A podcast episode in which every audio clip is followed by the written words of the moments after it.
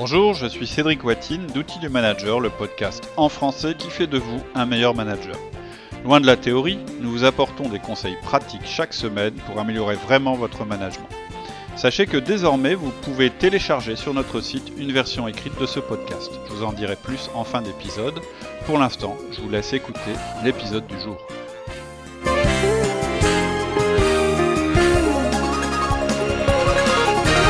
Bonjour Cédric. Bonjour Alexia. Alors aujourd'hui, tu vas nous décrire comment fixer des objectifs annuels à nos collaborateurs. Oui, en fait, ce podcast arrive après la série de podcasts sur euh, les entretiens de fin d'année. Et donc, une fois qu'on a terminé les, entretiens de fin d'année, il va être temps de parler des objectifs annuels de nos collaborateurs. Donc, c'est un peu une seconde épreuve pour tout le monde. On a d'abord eu l'entretien d'évaluation dont on a vu qu'il pouvait être potentiellement fortement générateur de stress des deux côtés. Euh, c'est-à-dire celui du manager et celui du collaborateur. Et maintenant, on arrive à la fixation des objectifs annuels. Et là aussi, c'est une période qui, peut être un petit peu stressante parce que les enjeux sont importants de part et d'autre. Alors, vous avez peut-être euh, certainement peur de mettre en place des objectifs qui vont être trop ambitieux ou pas assez motivants. Vous avez peut-être peur aussi parce que ces objectifs sont annuels et qui donc vont, ils vont conditionner la performance de votre collaborateur pour toute l'année à venir. Et donc vous vous dites certainement, si je me trompe, c'est la catastrophe. Et de son côté, votre collaborateur, lui, a peur que vous lui en mettiez trop. Il est aussi assez euh, fréquent que ces objectifs soient liés à une prime, donc ça corse encore l'enjeu. Ça explique pourquoi c'est une épreuve qui, qui peut être un petit peu stressante pour tout le monde. Oui, il peut y avoir pas mal de peur de chaque côté, mhm. d'où l'intérêt du podcast. Euh, tu peux nous donner ton plan? Oui, en fait, euh, on va avoir huit parties au total qu'on va répartir en trois épisodes. Euh, première partie, on parlera du planning. Ensuite, deuxième partie, on se demandera s'il faut toujours des objectifs. C'est une question légitime. Est-ce qu'on peut manager sans objectifs? Troisième partie, est-ce qu'il faut plutôt des objectifs individuels ou collectifs? Quatrième partie, est-ce qu'il faut rémunérer les objectifs Une fois qu'on aura répondu à ces questions-là, dans un second épisode, on continuera avec la méthode. Donc, cinquième partie, collecter les éléments d'entrée. Ensuite, sixième partie, objectifs et fiches de poste. Ce sera la fin du, deuxième épisode sur le sujet. Et dans le troisième épisode, on créera nos objectifs. Et donc là, on abordera la septième partie qui s'appelle Créer des objectifs, les trois règles de base. Et euh, enfin, la dernière partie qui s'appelle aussi Créer des objectifs, mais où on parlera des cinq recommandations que nous avons par rapport à la création d'objectifs. Ok, c'est parti. Donc ton premier point, le planning. Oui, si vous avez écouté nos podcasts sur les entretiens de fin d'année, vous savez qu'on préfère séparer les deux événements. D'une part l'entretien d'évaluation et ensuite l'entretien d'objectifs. Pourquoi est-ce qu'on préfère séparer les deux événements si c'est possible Pour trois raisons principales? La première, c'est le stress. Il vaut mieux répartir un petit peu les choses. Deuxième euh, raison, euh, on ne parle pas de la même chose, c'est-à-dire que il est vrai que lors de l'entretien d'évaluation, on évoque les objectifs, mais ce sont ceux de l'année qui vient de passer. Et d'ailleurs, ça peut servir de leçon pour les objectifs qu'on va se fixer pour l'année qui arrive. On en parlera tout à l'heure.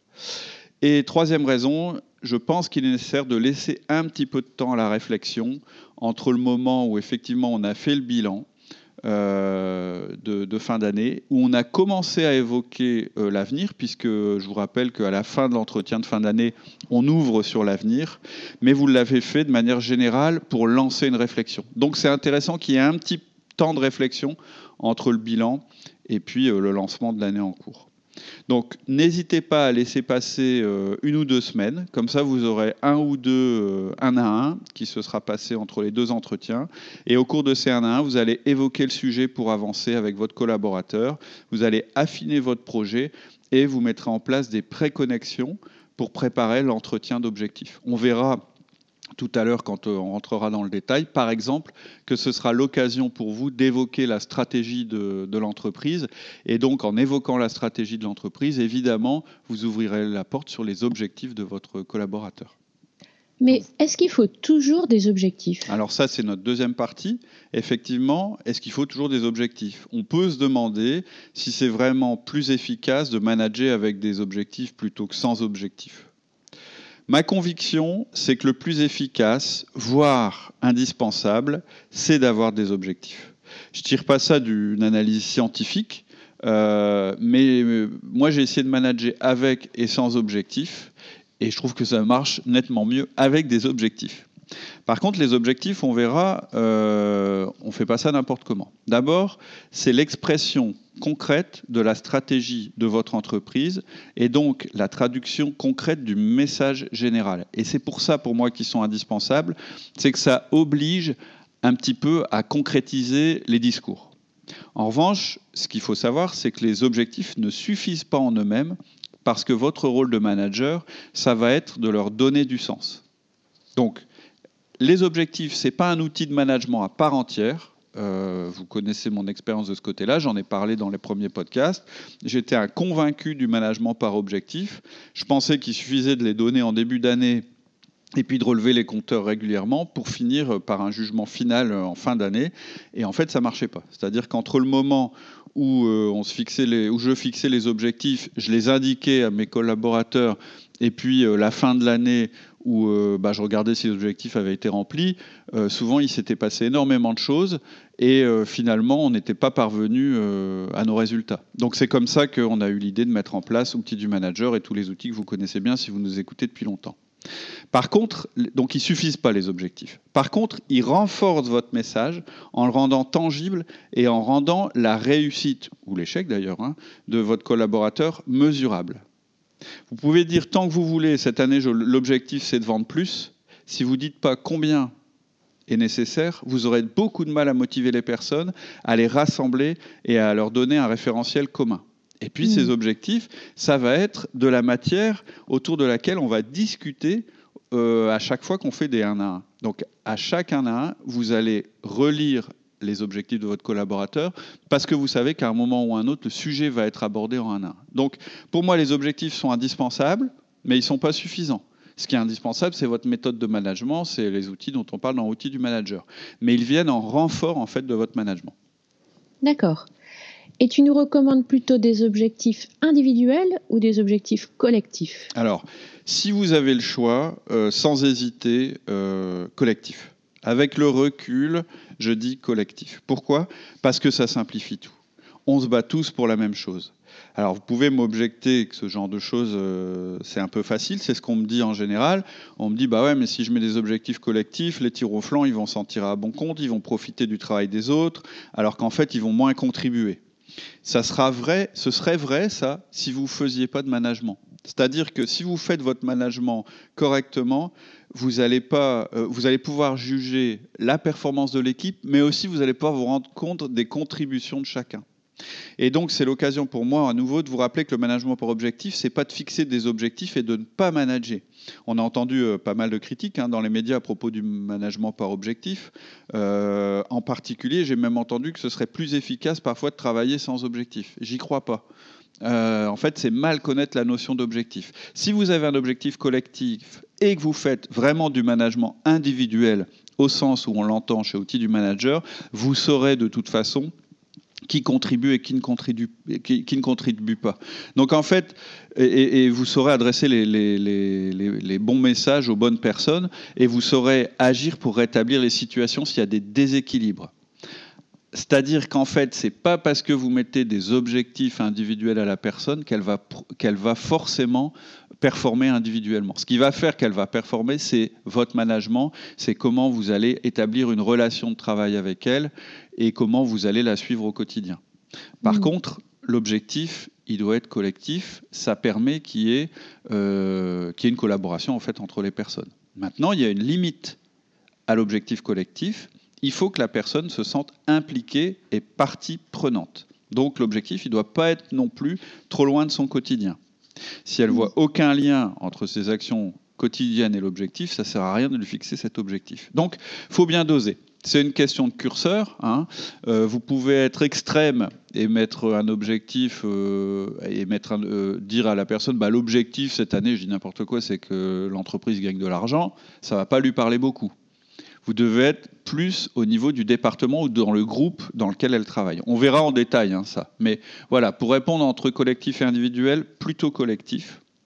Et donc, euh, en fait, globalement, c'est possible de mettre un objectif collectif, d'équipe et un objectif individuel, ou plutôt un objectif d'équipe et un objectif d'entreprise. C'est-à-dire que chaque objectif est la déclinaison d'un objectif plus important.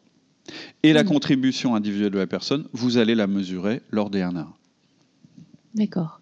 Et est-ce que tu penses qu'il faut rémunérer sur les objectifs? Alors, ça c'est un débat euh, qui est plus large, qui est la question de savoir si le système de la prime individuelle est important, c'est-à-dire significatif dans le salaire de la personne, est souhaitable. Il y a beaucoup d'entreprises euh, qui pratiquent les primes individuelles et importantes par rapport à la partie fixe. Moi, je pense que ce n'est pas une bonne source de motivation. Au contraire, pour moi, c'est un des éléments. C'est plutôt euh, le salaire, et en particulier un salaire euh, avec une très forte indexation sur le résultat, c'est un, un, élément de rétention de la personne par rapport à un élément de fidélisation.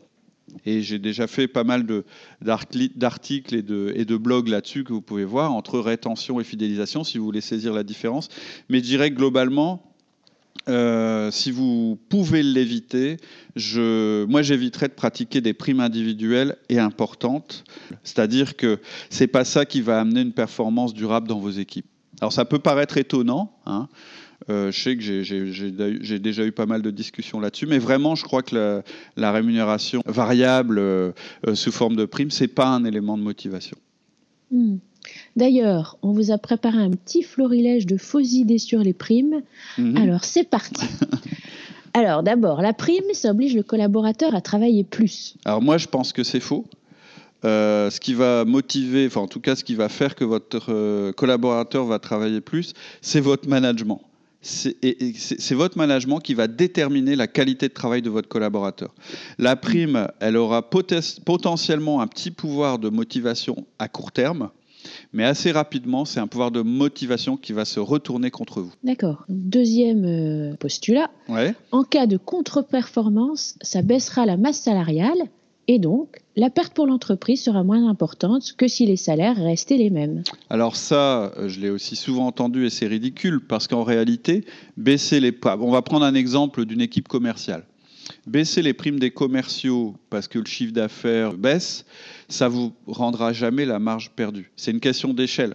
Ce n'est pas du tout les mêmes ordres de grandeur. Le volume représenté par les primes par rapport au volume représenté par le chiffre d'affaires, ils n'ont rien à voir. Et même si c'était le même ordre de grandeur, ça voudrait dire que la ponction, c'est-à-dire que la partie de la prime dans leur rémunération est très élevée, et mm. donc, ça veut dire que quand vous allez la réduire, vous allez mettre votre collaborateur dans, des difficultés très importantes, personnelles. Et donc mm. là, vous êtes sûr qu'il sera complètement démotivé, il aura l'esprit ailleurs, et dans, en aucun cas, il va réussir à redresser la situation dans, dans ces conditions-là. Donc en fait, c'est là que je dis, que euh, là, pour le coup, la prime, ça va être un élément de démotivation. Je ne vais pas rentrer dans, le détail dans ce podcast-ci, parce que euh, ici, on est en train de parler des objectifs, mais en réalité, les primes, ça peut être un élément de motivation, ou, ou je dirais peut-être qu'il y a un effet sur les performances court terme, mais à long terme, c'est toujours un élément de démotivation. Hmm. Donc l'histoire, pardon, l'histoire de dire oui, mais euh, en fait, comme ça, j'ai un système parfait, c'est-à-dire que quand le chiffre d'affaires baisse, bah, ma masse salariale baisse, puis quand, quand euh, le chiffre d'affaires remonte, ma, ma, masse salariale augmente, et donc je pour moi, c'est pas grave parce que les deux choses sont parallèles. Comme si en fait les, les, salaires, la masse salariale devenait un élément flexible. En fait, dans la réalité, c'est pas vrai. L'ordre de grandeur euh, a rien à voir. Hmm, et vous allez complètement démotiver les gens en, cas de contre-performance. Alors qu'en cas de contre-performance, c'est là qu'il faut être extrêmement motivé pour remonter, euh, pour redresser la barre. D'accord. Alors, derrière, dernier argument euh, qui peut être avancé pour les primes. Ouais. Ouais, mais les mauvais, comme ils n'auront pas de primes, ils quitteront plus facilement l'entreprise. Non. Ce qui fait, alors ce serait un peu facile. C'est-à-dire qu'en fait, moi, quand j'entends cet argument, il vient de, personnes en fait qui n'ont pas envie de manager. De manager. C'est-à-dire qu'ils pensent qu'en mettant un système euh, qui punit les gens automatiquement et qui les récompense automatiquement, ils n'auront pas à manager. Et en fait, c'est pas vrai. Ce qui se passe en général euh, avec, euh, entre guillemets, les mauvais éléments, c'est qu'ils ne vont pas quitter l'entreprise tout seul. C'est-à-dire que quelqu'un qui ne performe pas, il faut s'en occuper, il faut essayer euh, bah, de le faire performer, de comprendre pourquoi ça marche pas. Et puis si vraiment vous, vous n'y arrivez pas avec lui, bah oui, il faudra peut-être ne pas le garder, c'est-à-dire il faudra peut-être le licencier. C'est certainement pas le fait que sa prime baisse qui, va faire euh, qu'il part. C'est pas comme ça que ça marche. Et en plus, ça risque de démotiver vos bons. Donc c'est pas un bon argument non plus. Et, voilà pourquoi, globalement, moi, finalement, je ne suis pas du tout en faveur de primes individuelles. Donc, on va pas faire le podcast là-dessus. Je ne suis pas en faveur des systèmes variables et des primes. Rien ne prouve leur efficacité et au contraire. On en parlera plus dans la série sur le, manager libéré parce que je dois quand même euh, prendre en compte que dans certaines entreprises, c'est quand même le système de rémunération qui existe. Et je sais bien que dans les gens qui nous écoutent, tous n'ont pas le choix euh, complet sur la manière dont ils vont euh, rémunérer leurs collaborateurs. Oui, justement, c'est ça. Parfois, on est obligé en fait de pratiquer ce système de variables individuelles. Oui, oui, il y, a, de grandes entreprises et beaucoup d'entreprises qui sont basées là-dessus. D'ailleurs, c'est souvent des entreprises qui ont un turnover important et elles ont un petit peu bâti leur modèle là-dessus. Bon, moi je trouve que ce n'est pas un modèle très pérenne, mais ça existe. Donc, si vos collaborateurs doivent avoir une partie variable pour une raison de culture d'entreprise ou de contrat de travail, ou d'historique, ou parce que vous n'êtes pas convaincu par mes arguments, euh, bah, tant qu'à faire, euh, indexer cette partie variable sur les objectifs. Surtout, parce que le pire du pire du pire, c'est d'avoir une partie variable qui est calculée sur des notions vagues. Ça, c'est le pire.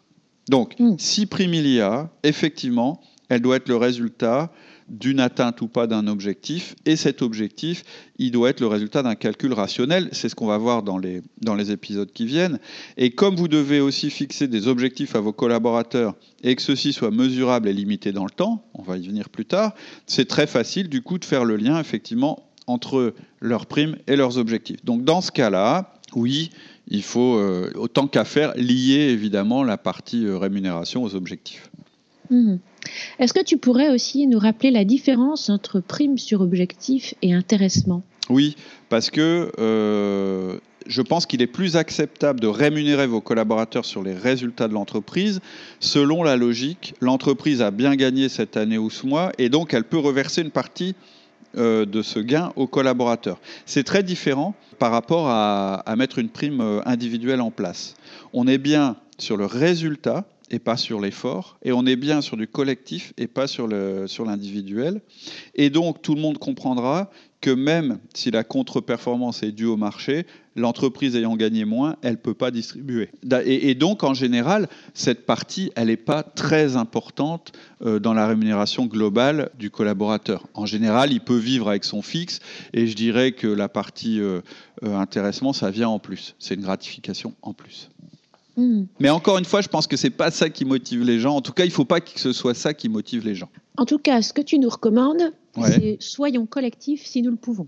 Oui, mais il se peut que vous, vous n'ayez pas le choix pour une question de politique d'entreprise et que vous deviez et qu'il vous faille donner des primes individualisées. Et donc, effectivement, dans ce cas-là, euh, pour conclure cette partie, il faudra indexer cette partie variable pardon, sur la performance personnelle de la personne ou de l'équipe, mais vous pouvez aussi marier les deux, c'est-à-dire que vous pouvez aussi dire, effectivement, la votre partie variable, elle sera versée si vous atteignez votre objectif individuel, mais elle ne sera versée aussi que si l'entreprise gagne de l'argent, par exemple. C'est-à-dire que l'entreprise produit du résultat, des primes sont possibles et ces primes sont affectées en, fonction de la performance de chacun.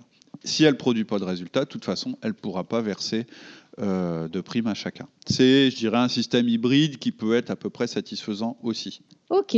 Voilà, mais globalement, vous connaissez mon opinion sur, euh, sur la partie variable. Euh, je dirais que ce n'est pas parce que vous fixez des objectifs que forcément vos collaborateurs auront une partie de salaire variable. Ok, bon, bah écoute, maintenant que tu nous as euh, présenté tous les préalables, mhm. la prochaine fois, dans le prochain podcast, tu passeras à la méthode de fixation des objectifs Tout à en elle-même. Tout à fait. Juste pour conclure là-dessus, donc les choses majeures qu'on vous a dites au cours de ce podcast. Le premier, c'est au niveau planning. C'est mieux de séparer l'entretien d'objectifs euh, de l'entretien de fin d'année. Ensuite, est-ce qu'il faut toujours, des objectifs? Oui, je pense qu'il faut toujours des objectifs parce qu'ils viennent en appui de votre management et ce sont des déclinaisons de la stratégie de l'entreprise. Donc c'est important que les gens aient conscience de la stratégie de l'entreprise de manière très concrète dans leur quotidien. Ensuite, ce qu'on a dit, c'est qu'on privilégierait certainement plutôt euh, un objectif collectif à condition qu'il fasse sens pour la personne par rapport à un, à un objectif purement individuel. Et enfin, la question, faut-il forcément rémunérer les objectifs? Moi, je non. D'accord. Et donc, dans le prochain podcast, on commencera à collecter les éléments qui vont euh, nous permettre de fixer les objectifs. Ok, à, la semaine prochaine. À la semaine prochaine. Au revoir. Au revoir. C'est tout pour aujourd'hui. En attendant le prochain épisode, je vous invite à vous inscrire sur notre site outildumanager.com. Cela vous permettra de télécharger des documents complémentaires, de recevoir notre newsletter, de passer des tests disques en ligne et de nous poser toutes vos questions. Vous pourrez aussi télécharger la version écrite du podcast que vous venez d'écouter. Vous pouvez vous rendre directement sur la page correspondant à ce podcast et suivre le lien ou bien aller sur notre boutique en utilisant le menu. Donc rendez-vous sur outildumanager.com. À bientôt.